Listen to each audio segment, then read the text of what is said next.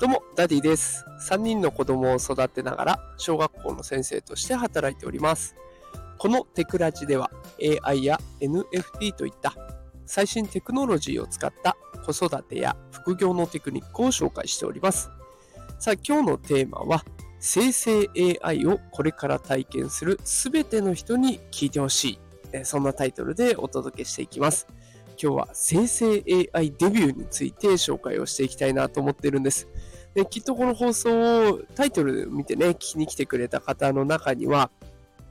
生成 AI っていう言葉よく聞くんだけど分かってないんだよなとか、あとチャット GPT ね、話題なのは知ってるよ。でも今更ね、全然触ってきてないし、みたいなね、え、もやもやを抱えてる方いっぱいいらっしゃるんじゃないでしょうか。安心してください。みんな同じ悩みを抱えている。で、そして、その悩みをちょっと一歩踏み出してね、解決したっていう記事を見つけたんですよ。で、これがですね、73歳の超ベテランの記者さん、ライターさんですね。えーこの人が生成 AI でリスキリングに初挑戦したという記事がありました。本当にこれ勉強になりましたので、今日はこの記事をね、放送の内容として紹介していきたいなと思います。では、サクッと説明していきます。これどういうことかっていうと、73歳のライターさんなんですが、IT 関係もかなりの音痴、IT 音痴ということで、初めて生成 AI に触れるという状態でした。で、もうちょっと詳しくね、その方の状態を伝えますと、日常で使うアプリは、ワードだけ。まあ、ライターさんですからね、文章を書くのにワードを使ってるっていうだけ。で、最近になってようやくスマホに変えました。ただ使いこなせてません。で、そんな状態ですから、インタビューをする相手から、オンラインでならインタビューを受けられるんですけどって言われると、もう困っちゃうような状況だったんですね。そんな方が初めて生成 AI を体験することになりました。で、ここでのチャレンジ内容は2つです。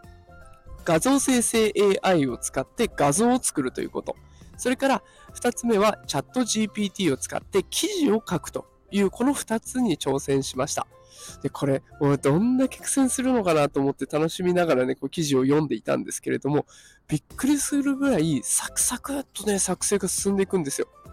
もう画像に関しては自分がね、こう、隣でパートナーの方が教えてくださってるんですけれども、その方と自分がこう勉強してる様子を見事にね、画像生成 AI を使って画像を作ってるし、で、しかもチャット GPT と対話をやり取りして、20代から30代に読んでもらえる最新トピックの内容を生成することまでできちゃったんです。では、どうしてこんなにサクサクスムーズに作業が進んだのか。それは経験値があったからなんですね。ベテランの記者さんですから、どんなトピックが読まれるかとか、読者が読みやすい文章の構成だったりとか、あとは相手への質問の仕方、ここら辺はもう熟知してます。で、だからこの経験を活かせば生成 AI なんて怖くないんですよ。でどんな質問すればどういう答え答えが返ってくるかも大体予想ができちゃうということになるので、全く問題なく生成 AI に触ることができました。だから、この放送を聞きのあなた、あなたの経験値があれば、この回答じゃないんだよなとか、もっとこうしたら良さそうだなとか、ここを変えれば最高だよなっていうことがポンポンポンポン思い浮かぶはずなんですよ。だから、生成 AI を触ってみる最初の一歩、一歩踏み出す勇気だけが必要で、踏み込んじゃえばその先の世界は本当にいろんな可能性に満ちています。